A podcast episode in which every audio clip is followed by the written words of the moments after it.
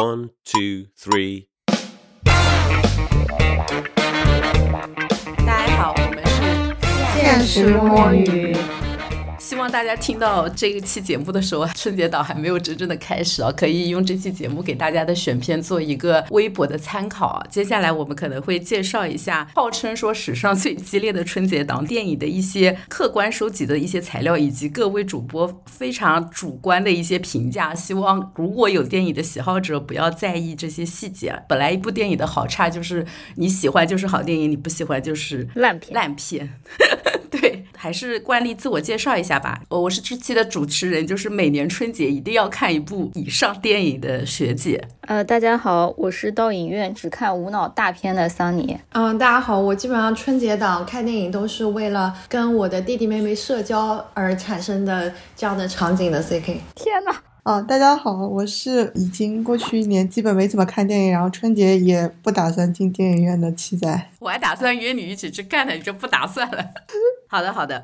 为了让大家能对各位主播的观影的审美有一点点的了解，可以决定就是信不信我们的判断啊。我们热场的时候回忆一下，就是历年春节档里面你们最喜欢或者最讨厌的一些电影吧。顺便介绍一下，历年电影里面，二零二零年是空缺的，就就那一年刚好是所有人都封闭在家的时候吧。当年计划的是有《唐探三》的，他逃到了二零二一年春节档，然后还有《囧妈》，然后《囧妈》当时直接是线上播了。另外好像还有《紧急救援》，本来它应该也是在暑期还是什么时候就上掉了。《囧妈》还在线做了个大营销，当时对说让大家能够在家也看到电影，对吧？对的。那我们先来请七仔介绍一下他的。春节档电影回忆啊。嗯，好的。我春节档比较有印象的电影就《红海行动》吧，《红海行动》当时去电影院看的时候还是蛮有大片感觉的，因为那一阵子好像很流行博纳，然后找一个香港导演，然后再搭配上一群内地演员拍这种动作片。整体看下来的话，就是感觉还蛮开心的。但是跟春节档的关系好像也没有特别大，就是没有结尾大家一起包饺子。但是整体来说就是很符合在过年时候获得一些感官刺激，其他没什么，没什么特别。印象我就觉得好像不是所有的春节档电影都有很强的那个节日氛围的东西，只是恰好选在这个时机上映而已。那你有春节档看到给你添堵的电影的经历吗？没有，因为我这个人看电影很谨慎的，就是一般会等口碑出来再看。我怎么印象中春节我有一次跟你看了一个大烂片？我不记得了，记得出来大骂你，因为是你强行要看的。那 C K 呢？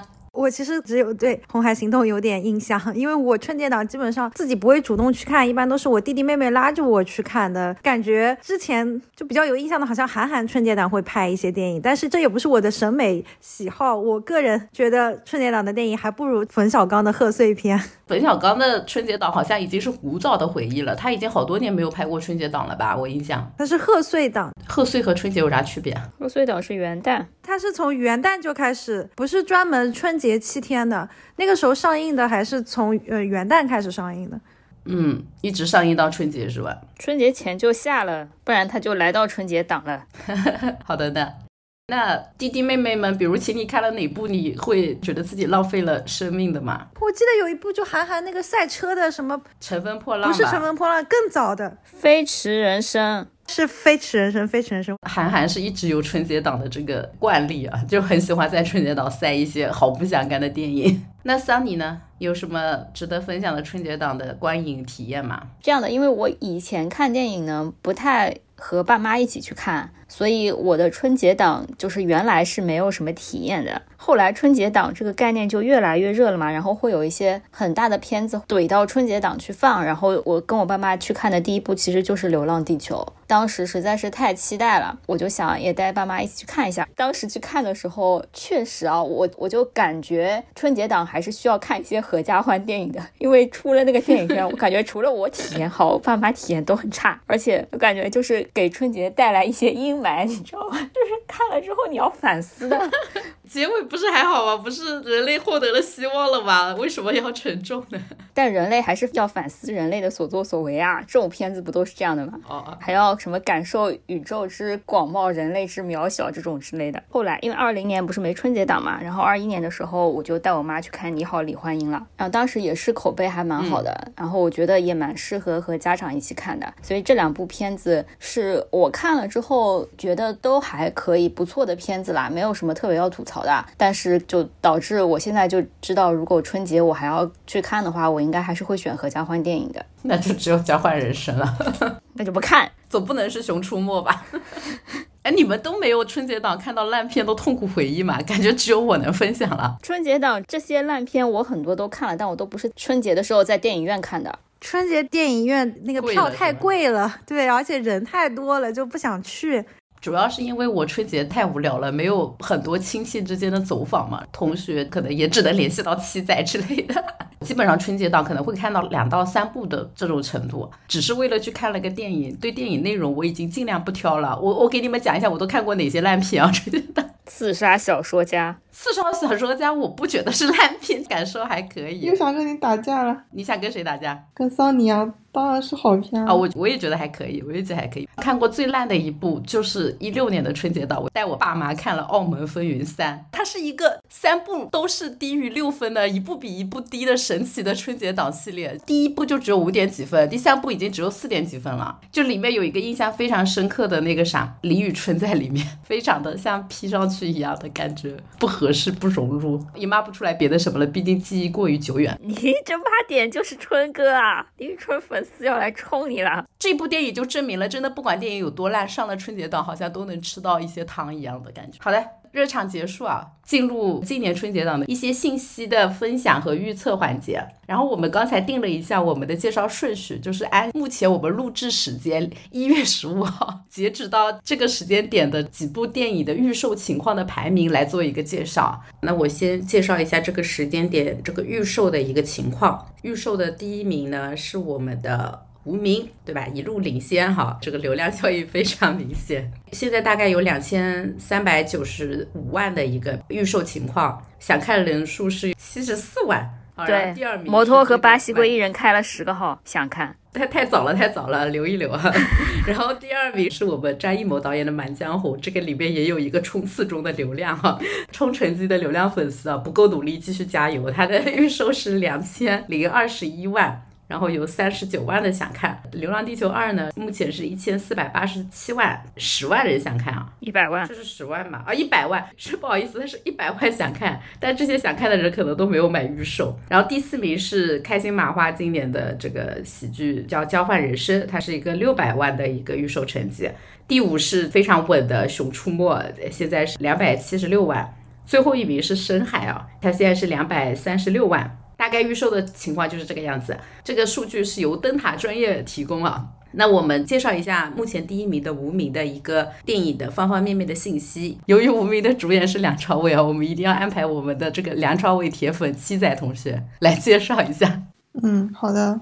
无名呢，它是由那个陈耳编剧跟指导，然后主演是梁朝伟、王一博，特别出演还有周迅跟黄磊什么的。讲的是一个民国时期的一个谍战片，比较大的卖点可能就是主演阵容加陈耳，就是跟陈耳上一部口碑佳作《罗曼蒂国消亡史》一样，都是在上海民国三四十年代那种，就是老上海的那种民国腔调的那种电影，是陈耳比较擅长这个套路，而且据说他会让梁朝伟跟王一博去讲上海话。但是我在预告片里面看到的都是哑巴，我也不知道他们是不是真的要讲上海话，还是说要用配音，还是跟无限超越班一样讲那种塑料上海话，我不知道。然后还有就是这个片找了周迅来客串，据说之前是找了章子怡的，但是章子怡可能不想带流量就推掉了。大牌如梁朝伟跟周迅，可能也有一些推不掉的人情债吧。还有一个值得讲的点就是，我看了他的三个预告，我都不知道这个片要讲什么情节。虽然我知道谍战片讲来讲去都是那些情节啊，你看我是这个身份，我撕了这个皮，我又是另一个身份那种很套路的东西。但是我仍然不明白为什么陈儿剪个预告片也讲不明白要讲什么故事，所以我对这个片的期待指数并不是特别高。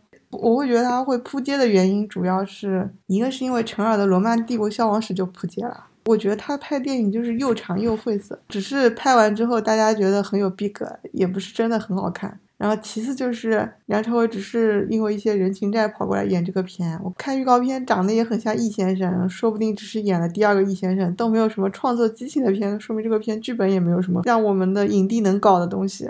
最后的话，这个片有王一博，我非常希望他能复接，希望我们伯伯的闯电影圈之路不要这么顺利。你就直接这样诅咒上了吧。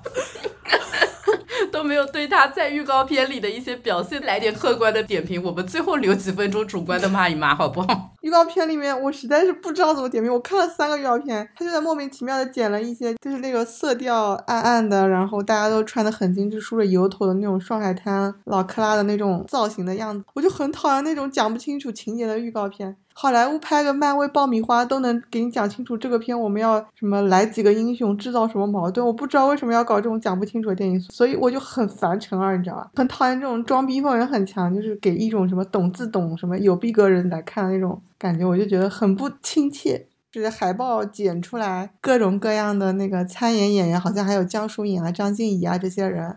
截出来只有我们的伯伯那个划分不太一样啊，伯伯好像只有他用了磨皮，脸上没有纹路，只有一团发光的发面馒头的样子。你怎么知道是用了磨皮？可能是因为伯伯的脸就是这样子的，就是水光针，正常人打一针，他打五针的那种效果。我真的觉得他就很像一个美妆蛋，在那个海报的一格里面，你知道，其他都是脸，就这一格放了一个美妆蛋。对，就。哎，他是不是还有一部《长空之王》还要上映吗？逃党了呀，国庆档逃了，不知道逃到哪里去。哇，我跟你讲，伯伯后面大电影多了去了，随便哪个档，接下来你们都将与他相见。介绍一下，那我就希望他的第一部先走的坎坷一些吧。未来之星不应该都这样吗？第一部先坎坷一点。他第一部最烂，至少也是破亿大电影了，好不好？行吧，我也不知道票房到什么程度会被圈内评价为烂，然后从此接不到好资源。就江湖传说会有很多人盯着这部片，等着伯伯的一个回报率。你这么说，粉丝不往死了买啊？他有这样的死忠粉吗？你看看预售的成绩，总不能全是月华买的吧？给你们讲一下，伯伯接下来我的朋友周迅、王一博，感觉是个文艺片。周迅也是去澳门赌博欠欠下钱了。热烈导演大鹏，主演王博、黄一博，维和防暴队导演李达超，这主演黄景瑜、王一博，哦，好想看。我来吐槽一下，因为我最近还是惊讶于摩托的预售的成绩嘛，因为我觉得，就我也不相信梁朝伟粉丝在买预售，你知道吗？因为。梁朝伟粉丝就是七仔这样的，都已经不准备去电影院看了，假装没有拍过。正常人是不太可能去买大年初一的预售的，就你并不知道那个时候自己会不会和家人一起去看嘛，所以肯定是当天想到当天去买的。现在再买大年初一预售的，一定就是粉丝，大部分就是粉丝吧。嗯，然后在这样的情况下，竟然在他们当天刚开春节档的时候的这个预售票房，这个《满江红》就被无名压着打。一路到现在，我一开始是以为鸟姐没醒来，后来我发现不是的，就是鸟姐打不过，鸟姐飞了。而且是在那个无名，现在不是比《满江红》要多大概四百多万嘛预售，但实际上是在无名排片，特别是黄金档排片，比《满江红》要差很多很多的情况下，无名的总的排片好像是百分之十三嘛，但他们的黄金场次的排片，我昨天刚看的时候是不到百分之十的，被冲完了之后，到现在大概冲到了百分之十一点八。所以我觉得这个摩托和巴西龟还是非常非常努力的。然后最努力的一点是，他们已经在各个角落，你知道吗？全部都注册了小号，然后带着各种各样的身份，类似于什么陈耳的粉丝，然后梁朝伟的粉丝，周迅的粉丝。中国电影的粉丝 都来了，他们也知道小模特抬不起头吧？我觉得他们就很痛苦，不知道该如何营销，所以就是经常可以看到他们内部的话术在变来变去的。首先就是说什么大家欠什么罗罗曼帝国消亡史一张电影票啊什么之类的，不是那个电影官方说的吗？哎，doesn't matter。然后什么又怕这个东西洗的太文艺了，然后普通观众不想看嘛，他们又改了一下话术，说什么在试映上，大家纷纷表示这是陈二拍的最商业化的一部。电影就是我觉得他们在文艺和商业之间摇摆不定。我怎么感觉在骂陈耳啊？我觉得他他们就是很犹豫、很摇摆，就是好像要跟普通观众说，你看这个你的逼格才高，然后又怕观众说文艺片我不要看了，就告诉你说它是一个很商业的文艺片，所以我觉得确实很努力啦。心疼粉丝，毕竟《长空之王》国庆档的时候，它的票房也冲的力压其他流量。然后虽然后面调档了，嗯，然后就不知道票钱退回来没有，心疼摩托。然后摩托又拿着这个钱去冲春节档。哦，说到这里，我想骂一下陈二啊。你说，我看《罗曼帝国消亡史》，就是冒着鼎鼎大名然后去看这个电影，然后我就想，这有什么特别好看的？这有什么那么高级的？我就感觉就是这个片跟爱情神话一样，满足了小部分上海人跟对上海文化有向往的人的吹牛装逼心理。为什么要骂爱情神话？我觉得看的还挺开心的。本在上海生活过的人觉得爱情神话挺好的，就是过誉，你懂吗？就是这个故事它本来的好看呢，不是因为编的好看，因为他用了黄金荣、杜月笙的故事，这他妈谁能不好看啊？你去看看黄金荣、杜月笙，随便找个百家号写出来，你都觉得也太好看了吧？三大亨的故事本来随便找个片段截一截就会很好看，你借了这个底子的话，就不用动什么编剧的脑子，你顺下来写都会很有时代感跟很有特色。其次的话就是全儿这个片呢，它拍的很精致，道具啊什么你随便截截就觉得很有美感什么的，但是它整个一个画面的这个什么呃蓝绿滤镜啊，什么用的是一个背光的什么百叶窗光影啊，什么超教父的，然后什么上海的这种造型啊，又是超什么的，然后就感觉整个 idea 也也不是什么特别独创一种审美的东西，我感觉就是一个很匠气的导演，只是很讨巧，用了很多杂糅的元素在一起。就是挺过誉的，我我我觉得他也没有必要有什么洋洋自得的，就觉得自己拍了一个《罗曼帝国消亡史》，远远不到要欠电影票的一个程度，对，所以我就更加不看好《无名》这件事，他在上面能够发挥多大的实力了。我最后讲一句吧，我觉得就是我看这个预告片，就让我想到了《风声》这种谍战的题材吧。这就就在我个人看来啊，这种题材《风声》拍的已经很 top 了。我也不懂为什么这种题材会在贺岁档上映。就类比《风声》这种类型的话，其实好像不是很适合贺岁档的氛围。但可能贺岁档毕竟还是大家最容易进到电影院，或者说票房会比较好。好的，以上就是我们大家对于无名的一个，我感觉好像也没有什么客观的部分啊，全是一些主观评论啊，大家不要介意啊，随便听听。最后七仔给我一个结论，是不是就觉得应该是必扑啊？我不敢说必扑，但我觉得扑面比较大。你居然不是骂在王一博上，而是骂在陈二上，也是出乎我意料。因为我觉得电影最后要负责任的，一般都是导演啊。OK，非常的科学。就是一个导演，他可能逼于人情啊，逼于资源，就是塞进了一些莫名其妙的流量嘛。但是如果他用的好，比如说他把他的戏基本上剪掉，只留五分钟的话，这个电影也能看。那陈儿估计会被粉丝骂死。就是举个例子嘛，但有的导演可能会有更好的用法，比如说让他全程当花瓶，就不被流量影响到观感，就是放一坨屎进来，这个但是你觉得这个菜还能吃？我、操，这什么形容？好了好了好了，接下来就是进入我们这个《满江红》的一个预测环节啊。《满江红》是这个由 CK 来做的功课，我们让 CK 来分享一下他的一些收集到的信息。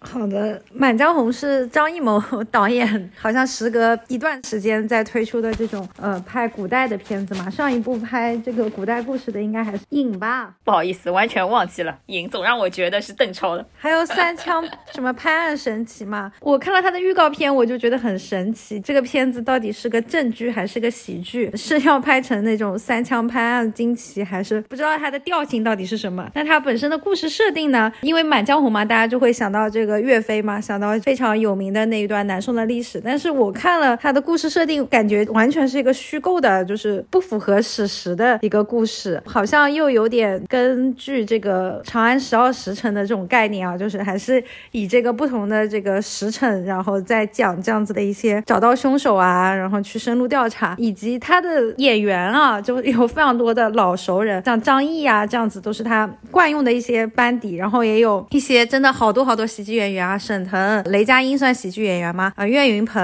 什么潘斌龙、郭京飞也算吧，然后张弛就是一年一度喜剧大赛的张弛都有在里面，所以就非常的。就是不说易烊千玺，喜剧，演员呀他现在说喜剧演员，还没有到流量这一趴呢。对啊，我说就是 crossover，感觉很神奇，就是有一种很 crossover 的感觉。当然，易烊千玺有种在那个《长安十二时辰》后面又演了一个，呃也不是说类似的角色啊，反正就是感觉氛围有一点像的一个角色，但这个扮相还是挺适合他的，就是易烊千玺 还是挺挺适合演这种类型的。粉丝也是这样觉得的。对啊，我就觉得挺适合他的呀，他找到适合自己的戏路不挺好的吗？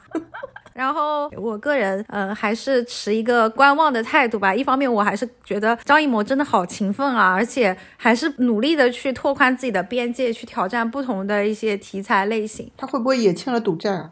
我想起来，去年春节档我还看了《狙击手》，但《狙击手》的调性其实也不太春节档。然后今年张艺谋交出的这个作品吧，这个作业，我还蛮好奇张弛能够在其中发挥出什么样的一个角色。打酱油，就预告片里面完全没有看到他，还想着发挥里面这么多大牌。这个我补充一点啊，又要开始挑事儿了。就是你没有看到那个《满江红》的海报吧？它应该有两版海报吧？也不用看海报了，直接看演员名单，易烊千玺绝对是压翻张译的。但是在《万里归途》里，张译还是压翻我们三字的。这说明了什么？这说明了什么？字字压张译，张译压三字啊！哦，也正常，也正常。这还是跟戏份有关吗？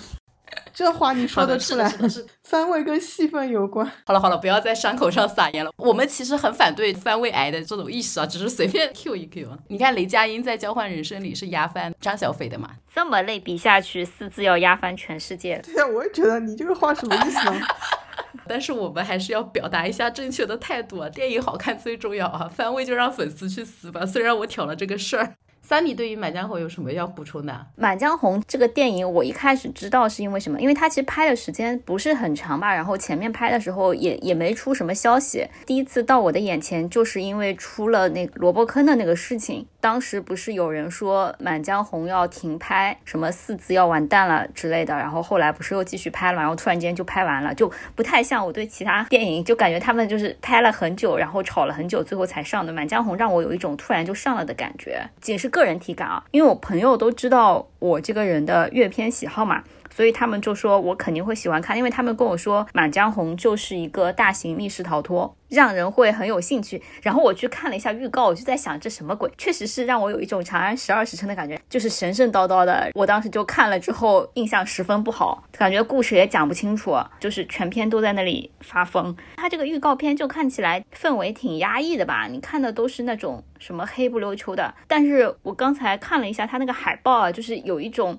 悬疑惊悚片强行套上春节档外衣的这个感觉，怎么就悬疑管够笑到最后，然后所有人都是一张死马脸，然后突然间套上一个后面有一个大灯笼的这个背景，然后强行扣这个《满江红》。当然，我能理解春节档所有的电影还是想要喜庆的，除了无名两张死人脸在一个黑色的底以外，就剩下全部都搞得红红火火。但是我依然觉得在《满江红》这件事情上就显得十分的诡异，可能这就是主演为什么要找这么多喜剧演员的原因吧。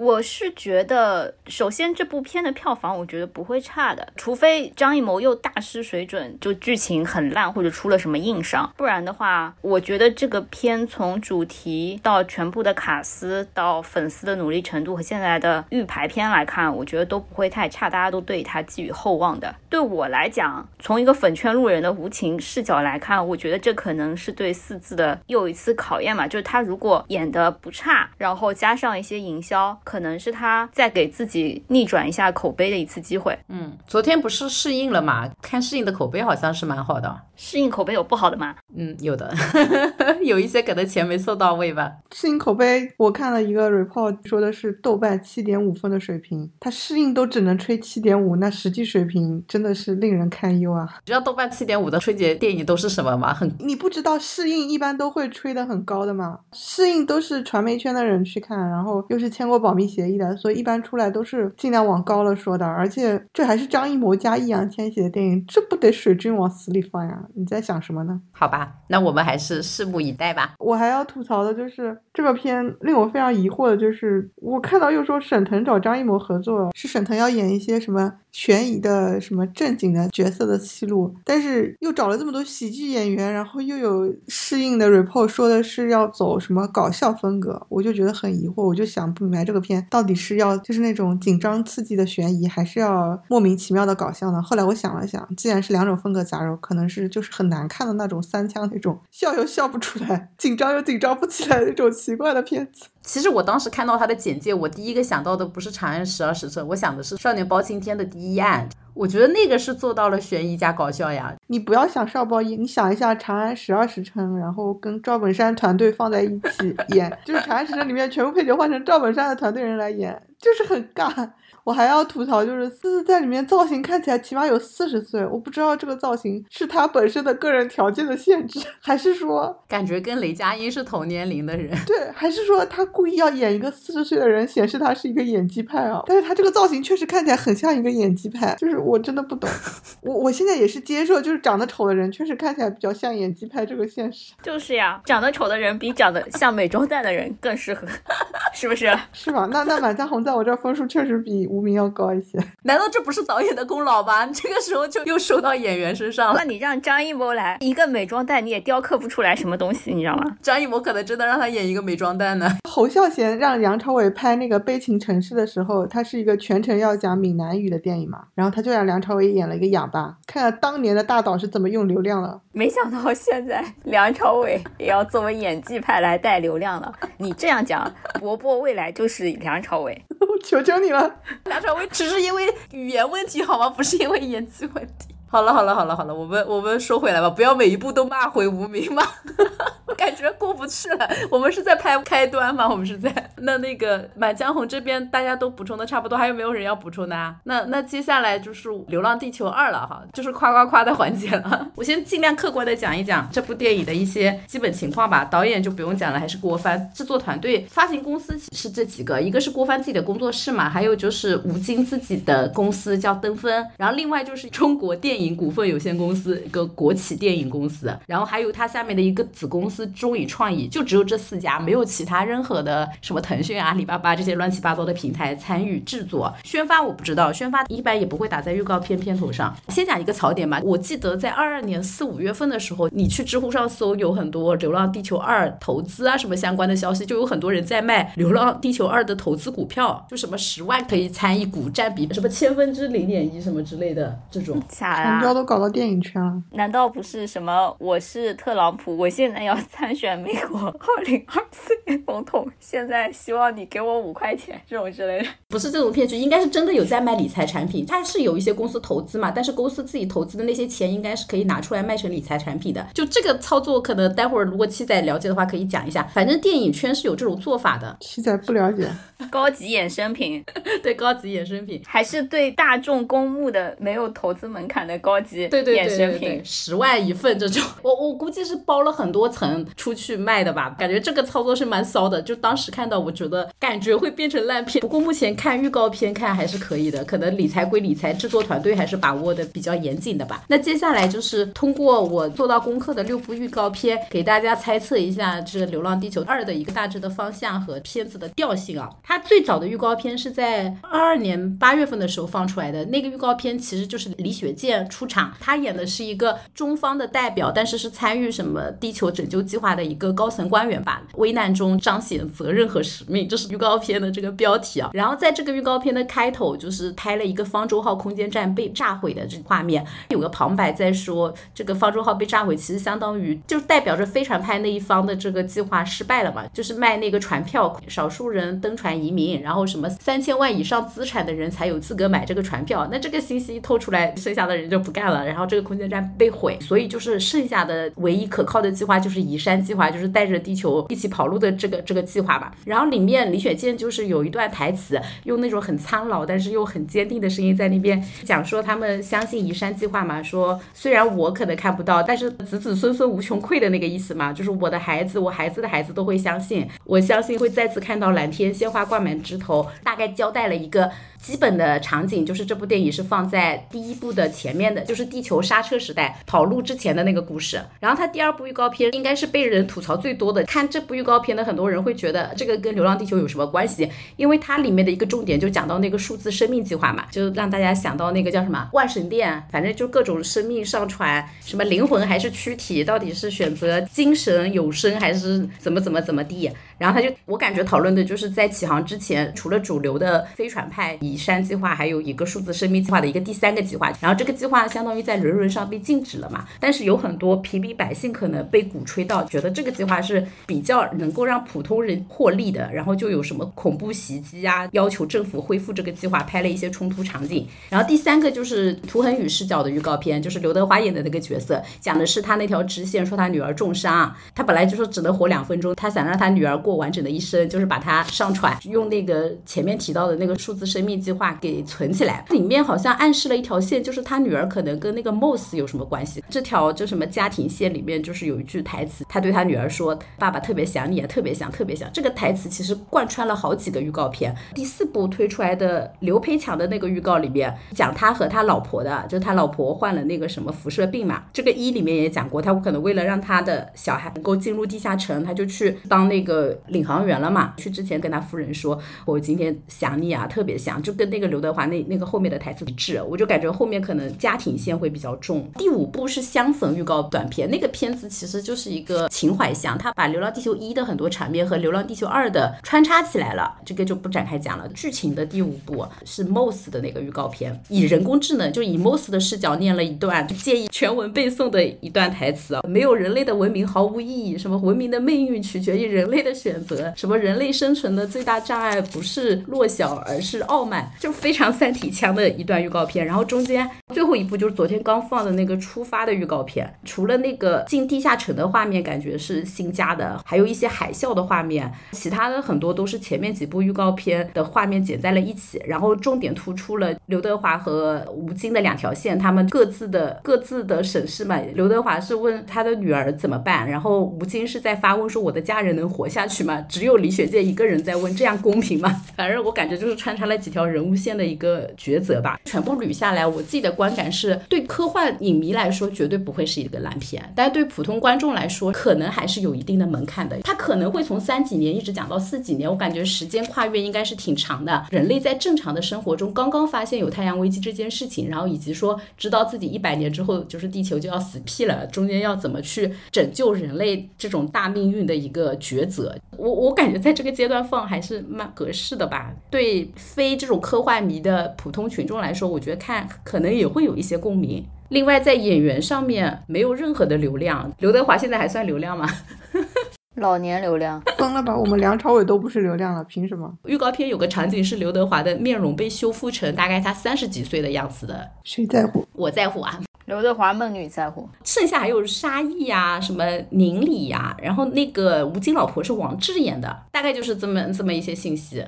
我个人是很看好的，然后唯一的槽点就是我之前卖股票的事儿有点担忧啊，不是卖股票，就是卖理财产品的事情。然后还有一个利差的信息，就是它这个电影实在太长了，一百七十几分钟。我上一部在电影院看这么长的电影，应该就是《指环王一》，其他的这种超过两个半小时的电影，我应该都是在家里看。大家如果要去看的话，就千万不要喝水，中间上厕所的时候可能要找准尿点。怎么会前两部都是吐槽，这部是粉丝向的了？我吐槽了呀，就先吐槽了他卖理财产品啊，我努力的找了他的槽点，然后还有时间长，时间长真的在我看来是个很大的利差。我还有一个吐槽的地方，就是昨天还出了他的 MV，这首歌啦，它的词曲是孤勇者的词曲，就是唐唐田和那个钱什么钱钱雷钱雷，对，演唱是周深，是我个人审美情趣的问题啊，这首歌感觉就很像网红翻唱，怎么办？唐田加周深，哇，想起来就觉得哇，土的不行。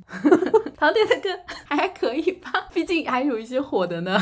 那周深不火吗？你什么意思？火火火火火火。那你们有什么其他想要吐槽的吗？粉丝像已经被我讲，我也没有粉丝像，我真是非常客观的梳理了一下他的预告片。我觉得预告片拍的非常的有诚意啊，故事已经讲的也很明晰了，几条线、几个人物的背景，还有有可能出现的一些大场面都交代了。陈儿，好好学学，拉踩一下。没什么要吐槽，我只是觉得太长了，我不会去看而已。这不得看睡着啊？倒不是会睡着，但是我觉得会膀胱爆炸。他是觉得自己是指环王吗？还是觉得自己是什么什么 什么人啊？对自己要有一些逼数，就是观众付给你的时间跟耐心，你配不配浪费每个人三个小时？加起来那得是多少个小时啊？如果王一博都能浪费一个半小时，为什么不行呢？两个多小时吧。嗯，对，真的，我我又要骂了。就现在电影这个分气真的是太差了。我觉得九十分钟是一个电影最完美的时长，真的。现在越剪越长，这些导演是觉得自己的电影有什么这么不值得剪掉的东西吗？我觉得全都可以剪掉啊。我现在唯一觉得能替他挽尊的，我就在想，是不是每个画面都制作的太贵了，那就更应该剪掉。白拍？那不就是上海堡垒吗？路程 别这样，别这样，我还指望他把上海堡垒关上的门再重新开一下。我看那个预告的特效里面啊，我感觉应该还算是花了钱了吧，五亿。不知道哪里看到的一个信息说成本有五亿，感觉对科幻片来说不算特别多。阿凡达二投资多少啊？哪碰瓷了？流浪地球最大的槽点难道不是它那个海报出来的时候，他们说是太空版县委大院吗？太空版县委大院也太好笑了，是因为五金的关系吗？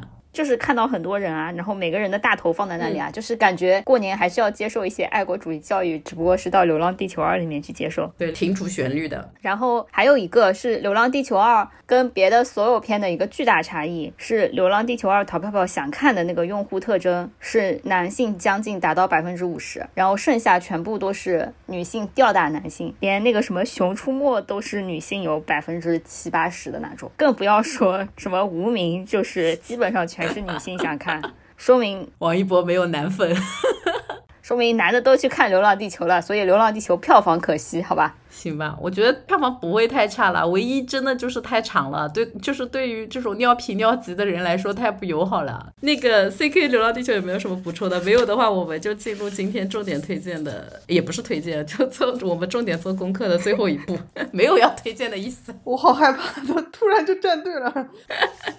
按照这个叫什么预售排行顺序，应该介绍《交换人生》了。但是由于我们在做大纲的时候，这个预售成绩没有出来，我们预测的第四名应该会是深海。我我先说我没有预测，你先甩出去。是我预测的，对，呃，是桑尼预测的哈，他挑的深海做的功课，但是深海目前票房垫底，不过我们还是要把它拎上来，重点向大家介绍一下。下面有请桑尼。好的呀，《深海》这部片因为是个动画片，所以没什么卡司。它的卡司唯一就是它的导演田小鹏，然后是一个戏很多的人。待会儿我们可以具体讲一下，因为这部电影的所有存在感都是这个导演操出来的。不然呢？你让动画主角出来，是这样的，深海呢是这个光线，然后还有就是光线旗下用来做动画的这个彩条屋，以及他和导演共同成立的这个十月文化一起来出品的这个彩条屋，就是他说要做中国动画的大本营嘛。之前他们其实出过的很多电影，包括《大鱼海棠》，你的名字也是彩条屋发行的，还有《大护法》，中国动画票房上的奇迹，《哪吒之魔童降世》，还有姜子牙。然后呢，深海的一开始出现其实是在姜子牙结束以后的彩蛋，就是姜子牙因为票房当时滑坡了嘛，但是深海的预告因为当时做的非常非常的好看，就他那个什么粒子水墨的那个动画，所以当时深海就一炮而红，大家都非常期待这个电影能上市。然后，但是这个电影呢，一直拖了很久很久。当然你，你讲可能是讲说动画电影可能需要很多的投入啊，然后它后期要花很多时间啊。这个是在在这个深海最近的这个预告里面去讲一些幕后的时候，也讲到他们遇到的一些困难。反正就是一个卖惨的预告片，讲了什么他们这服务器好像下雨进水啦，还是什么之类，反正就这种不重要的事情都拿出来讲了。这个电影本来应该是在今年中秋档和国庆档的时候上的，不知道任何原因就突然被退档了，就有一些阴谋论的一个讨论，要给国庆档的主旋律影影片让路啊，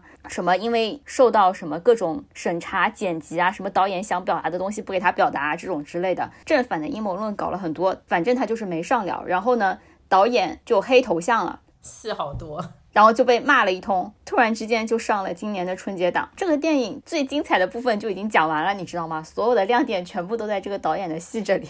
这个剧情其实我也挺迷茫的，因为它本身你看预告片的话，其实讲的是一个在自己的平凡人生中感觉郁郁不得志、有点抑郁的少女，误入一个梦幻的深海世界，看到了奇幻的海底世界，然后和那里的生物，下面有一个建筑叫什么海底大饭店进行的一个奇幻冒险，然后中间还有一个长得很像四字或者是大圣的这个男主。你好爱他，我刚才是不是没讲？就是那个导演前面一炮而红，是因为他导好了那个《西游记之大圣归来》，就是大家就看到了一个长得很丑的男主，看到那个男主的脸的时候，恍惚以为四字今年春节档有两部片，你也不知道为什么三 D 建模会建的跟四字一样。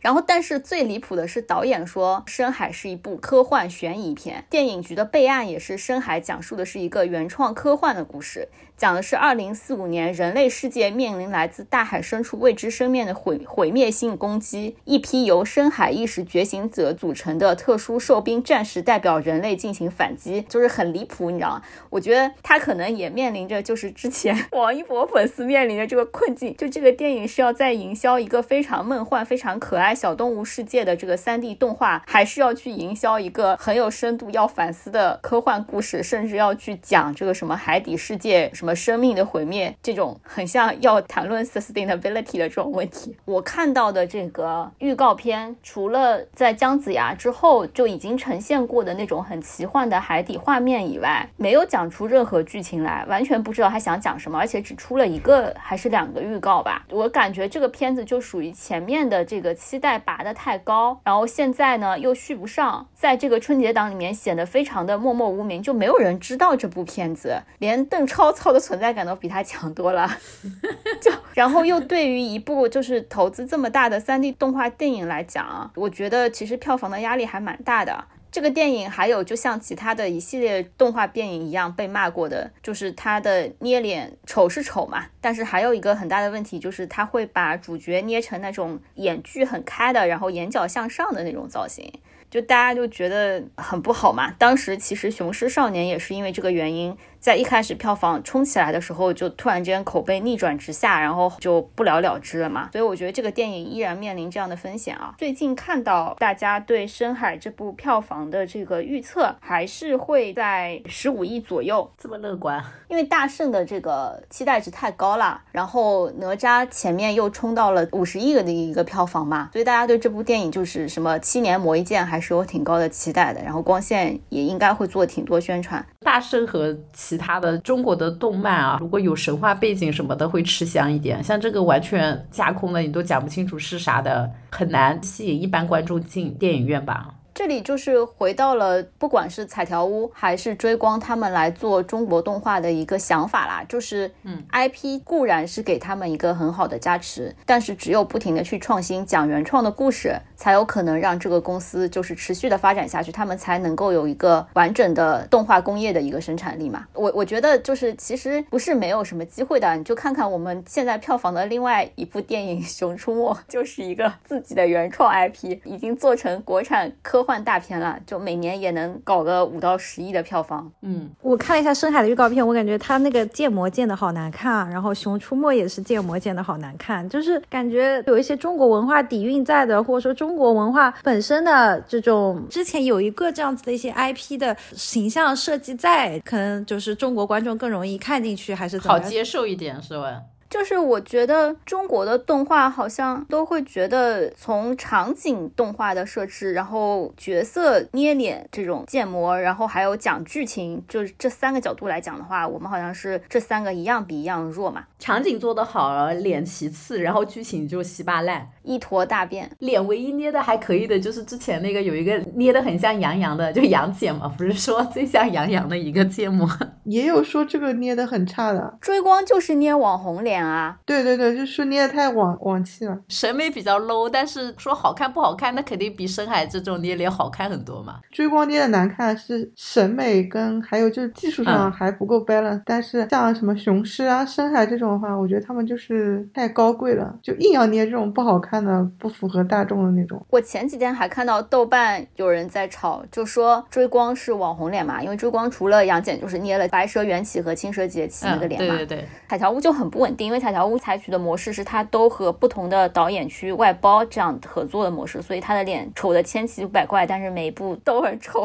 因为当时哪吒大家也觉得很丑嘛，然后大圣也觉得很丑，是丑呀，我我也觉得丑。这次被吹的也不是被吹的，确实还可以的那个上影出的那个中国奇谭嘛，也都是丑的奇奇怪怪的。我我我是觉得深海的那个主角的脸啊，呃，四字那个脸，男主的脸不算啊，非常离谱。就是小女孩的那个脸，大家也觉得是丑的，就说长得像唐诗儿。但我觉得小女孩那个脸我是能接受，她和那个可爱萌萌小动物的脸是一套系统的，就是只不过捏在小动物脸上的时候，大家就觉得可爱；捏在人脸上的时候，大家就觉得丑而已。作为今年春节档的两部动画，可能深海要被《熊出没》爆锤。那点评完我们事先分配好的四部电影，最后我们要不简单的讨论问一下吧？剩下三部《交换人生》《中国乒乓》和《熊出没》，CK 要不要点评一下《中国乒乓》啊？这个毕竟是你在之前那个叫什么献礼片里就预测要上映的。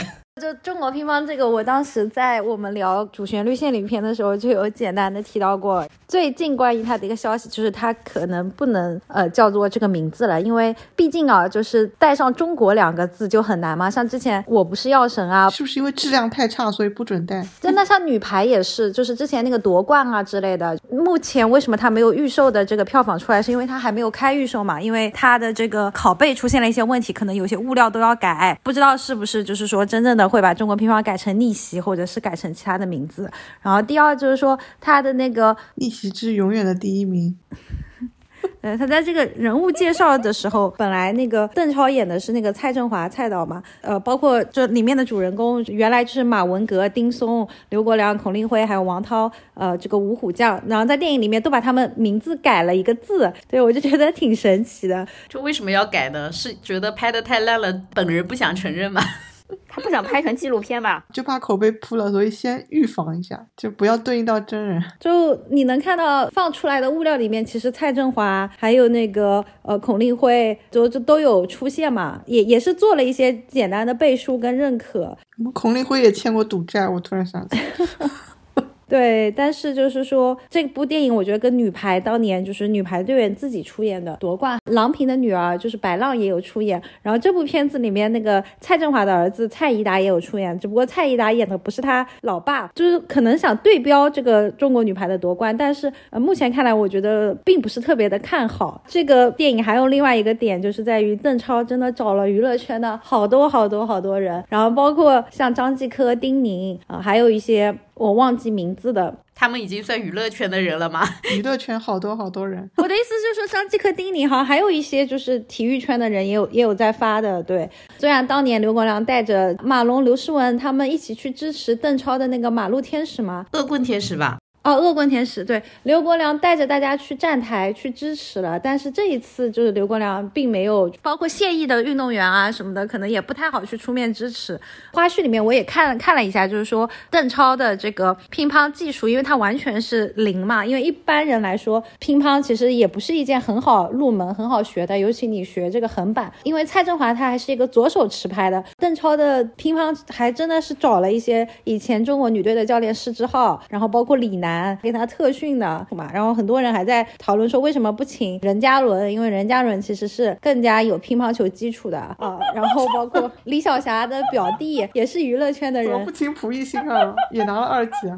应该请任嘉伦和蒲熠星两个人来服。哎，其实说实话，你真的要拍乒乓，我觉得去什么省队那种二三线的队伍找几个当陪练的，里面挑几个能看的演，都应该比邓超打的好吧？人家那是为了拍乒乓吗？人家只是邓超想演。体育片呀，妈的，好羡慕啊！我也想演，连着一起骂。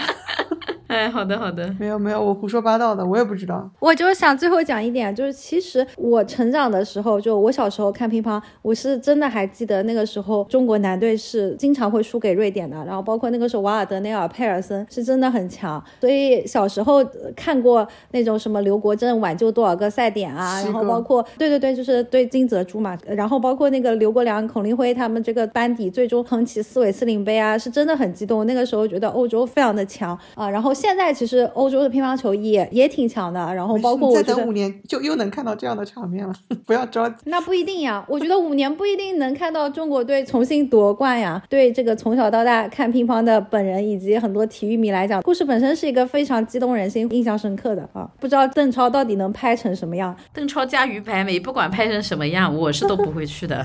把他儿子女儿都带来了，也是出乎我的意料，就真的让儿子女儿公开亮相。对，我觉得邓超真的好分算了，啊不，骂了。找整个娱乐圈，然后又让自己儿子女儿露脸，真的，我好想知道扑街以后他会怎么发疯。上一次他跟于白有合作大扑街的《恶棍天使》，邓超发疯什么一天连发什么两百条微博，说刷屏刷到别人吓到了，说取关了很多人。我不知道这次会如何发疯啊，大家期待一下，感觉戏外会比戏内更好看。好的呢，那中国乒乓大概介绍就这样。那那个后面交换人生和熊出没呢，有没有要点评一下的？不要什么随便一个拍电视剧的都过来拍电影，能不能有点尊重啊？我希望他扑街，正本清源一下。谁是拍电视剧的？雷佳音，他整个阵容给我感觉就是拍电视剧的呀。你不是昨天还给我看那个 MV 吗？还有刘敏涛、哦，张小斐演小品的，那人家都已经有什么多少亿大女主再生了，你还说她演小品的？你这个张小斐粉丝出来撕你！雷佳音也是我跟你讲，他们去年演的李焕英不就是一个拉长版的小品？李焕英我还是挺喜欢的，你怎么每部电影都要喷？我就是要批判所有电影，我我很高贵，别来沾边。这种高贵的电影咖，连伯伯都是高贵的电影咖，就是电影咖在我心里已经没什么门槛了。我跟你讲，伯伯，你先祈祷他这部拍完，下面几部能够顺利的拍得上或者上映，不然他都配进入我们电影圈。我跟你讲，伯伯每一部都二番蹭票房，到时候蹭出五十亿。万一他很温，把每一步都带扑掉我，觉得我们真的是开端，就是过不去了。这王一博撑起了我们整期节目。那我客观的吹一下，四字怎么就站稳了呢？什么长津湖、小红花一连串，人家就什么二番、三番、四番蹭着蹭着，因为够丑吧，王一博还是放弃他的美妆蛋造型。四字是一直在蹭的，四字是从去年开始才不算蹭了。你说那个奇迹是吧？对那满江红如果立住的话，就说明他在二番或者双男主的位置能站稳，就是算我就这么讲吧，就不温吧，起码我们不敢说他扛票房，就不温。怎么不让朱一龙去和梁朝伟一起拍《无名》呢？我也想啊，真假梁朝伟？我也想啊，谁能给我们那个朱一龙介绍一些资源啊？哎，但朱一龙那个片子不是口碑很好嘛，票房也很强啊，小成本、小制作是。不是还拿什么人生大事？是不是还拿什么影帝啊？我对啊，好的，那走梁朝伟路线吧，加油！行，谢谢。希望大家都有美好的未来。最后，最后喊话环节，喊话环节，大家要不一人喊一句，就是呃送新年祝福也好，对春节档某部电影的祝福和诅咒都可以哈，还是按那个顺序吧，就是七仔先来。好的，我真诚的希望每一部都普及，让这些就是妄图染指我们电影圈的这些人能够知道，我们电影圈是很难混的，票房要值得尊重，观众的审美是值得尊重的。哦，我再补充一句啊，又开端了。陈二说过什么？观众是有审美的，不要低估观众的审美。我想他只是因为《罗曼蒂克消亡史》的口碑好而突然妄自尊大说出这句话，不知道无名扑街以后他会不会破大防，说观众都是不懂的什么什么什么，大家拭目以待这些二零八万们什么变脸的美好场景。你的诅咒没有涉及到《流浪地球》吧？给我留一部呀！这取决于你觉得它是不是春节档。可恶，下一个 CK 啊，那我刚好要跟那个期待反着来一下，我我不针对个演员个人或者怎么样，对我我只是觉得中国电影就是二零二二年太难了，然后二零二三年的春节档从行业这个振兴的角度来讲，就是希望它能够开一个好头。当然，这并不是代表说就是烂片可以就是收割一大批韭菜或者怎么样，就是只是希望能够有更多人愿意进电影院看电影，然后今年以春节档为开始，后面能够给大家带来更多可以期待的电影。就我本人是觉得春节档、国庆档什么的商业大片会更多，但是其实不要只盯着这两个档吧，一年到头还是希望有更多的电影可以给我们更多的选择啊。我我接一下 C K 老师吧，我我比较同意他，就是我我虽然也平等的憎恨 许多离谱的人，但是我我我确实是觉得经济已经太差了，就是还是希望春节档能够火热，让大家对二零二三有更强的信心吧。嗯。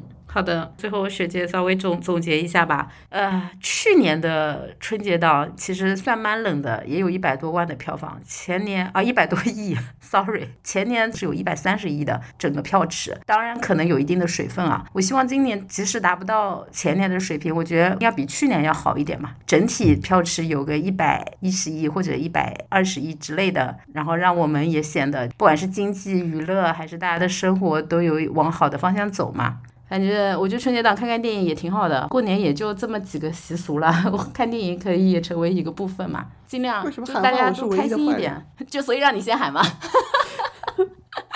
把你架在那儿。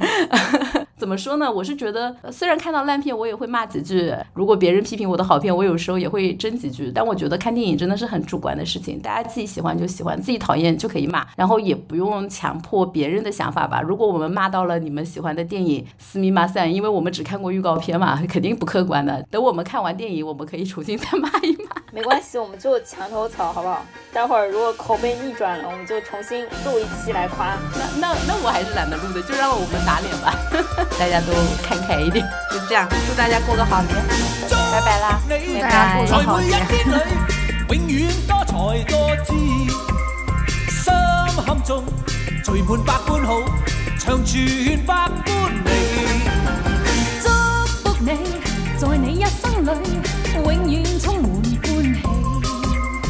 好開心，共你好知己，時時笑開眉。春風為你吹開滿山花，秋雨伴你天空萬里飛，讓白夜燦爛，心盡美夢，冬天冰霜不至。祝福你，随你冲天志，百尺竿頭高起。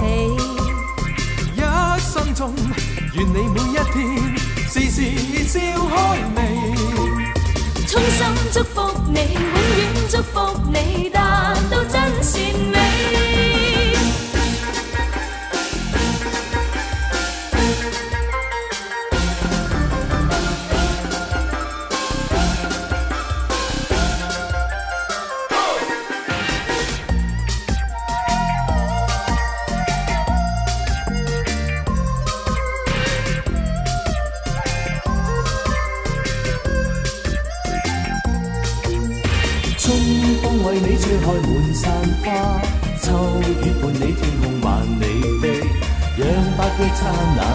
爛，心中美夢，冬天冰霜不至。祝福你，在每一天裏，永遠多才多姿，心坎中聚滿百般好，長存百般美。祝福你，在你一生裏永遠充滿歡喜，好開心，共你好知己，時時笑開眉。春風為你吹開滿山花，秋月伴你天空萬里飛，讓白夜燦爛，心中美夢，冬天冰霜不至。祝福你，隨你衝天志，百尺竿頭高起。一生中，願你每一天時時笑開眉。衷心祝福你永远祝福你达到真善美。衷心祝福你永远祝福你达到真善美。